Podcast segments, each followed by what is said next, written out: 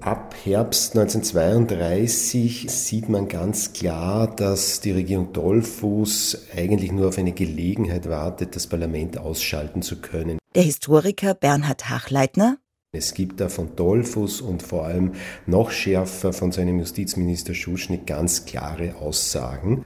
Am 4. März 1933 kam es während einer Sondersitzung des Nationalrats zum Rücktritt der drei Nationalratspräsidenten. Die Regierung Dollfuß nutzte die Krise, um die Demokratie unter Anwendung des kriegswirtschaftlichen Ermächtigungsgesetzes zu beenden. Dollfuß lässt sich von Robert Hecht, der war Sektionschef im Verteidigungsministerium und sein engster juristischer Berater, eine Strategie ausarbeiten, wie man mit diesem kriegswirtschaftlichen Ermächtigungsgesetz regieren kann. Und die erste Notverordnung, die am 7. März erlassen wird, ist die Einführung der Zensur. Wenn man die Ministerratsprotokolle anschaut, erkennt man, dass der Regierung völlig klar war, dass das, was sie hier macht, verfassungswidrig ist. Es wird dann darüber diskutiert, wie kann man das so hinbiegen, biegen, dass es irgendwie legal ausschaut, so eine Scheinlegalität. Schritt für Schritt wurde Österreich in einen autoritären Staat umgewandelt. Der Historiker Werner Michael Schwarz also generell dieses Jahr kennzeichnet sich eigentlich dadurch, dass die Regierung in verschiedene Richtungen agiert. Also man kann sagen, Grund- und Freiheitsrechte greift sie als erstes an, also die Versammlungsfreiheit, die Pressefreiheit.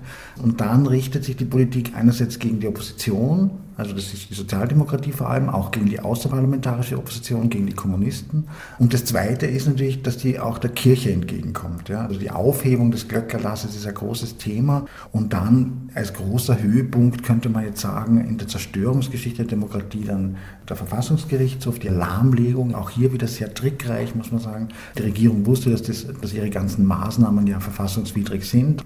Auch gab es zu dem Zeitpunkt ja auch noch die Landtage, die Gemeinderäte.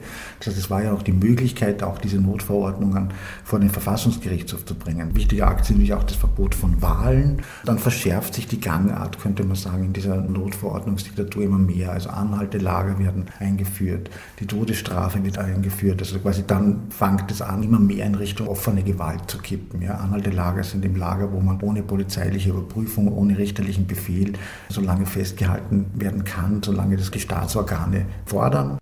Angesichts der Bedrohung durch Nazi-Deutschland suchte Engelbert Dollfuß das Bündnis mit dem faschistischen Italien.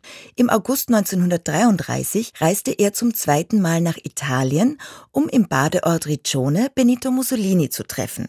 Bernhard Hachleitner bei diesem Treffen hat Mussolini Dollfuß wahrscheinlich relativ stark auch unter Druck gesetzt und ihm vorgegeben, jetzt sich tatsächlich stärker noch oder schneller Richtung Faschismus zu bewegen.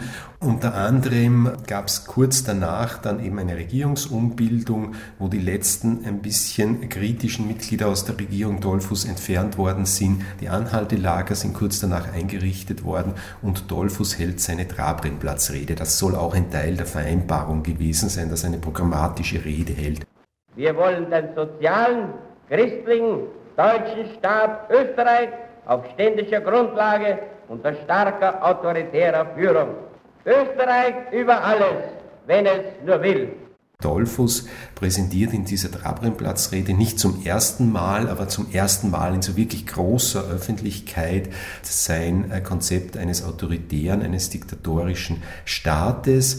Dollfuß sagt da ganz explizit, er will nicht nur von 1918 zurück, sondern er will vor 1789 zurück, also vor die französische Revolution. Er entwickelt ein Gesellschaftsbild, diese Ständegesellschaft. Er sagt, da wusste jeder noch, wo sein Platz in der Gesellschaft ist. In der Propaganda spielt das Bild einfach wirklich eine ganz zentrale Rolle. Da gibt es auch Anknüpfungspunkte an italienische Konzepte des Faschismus.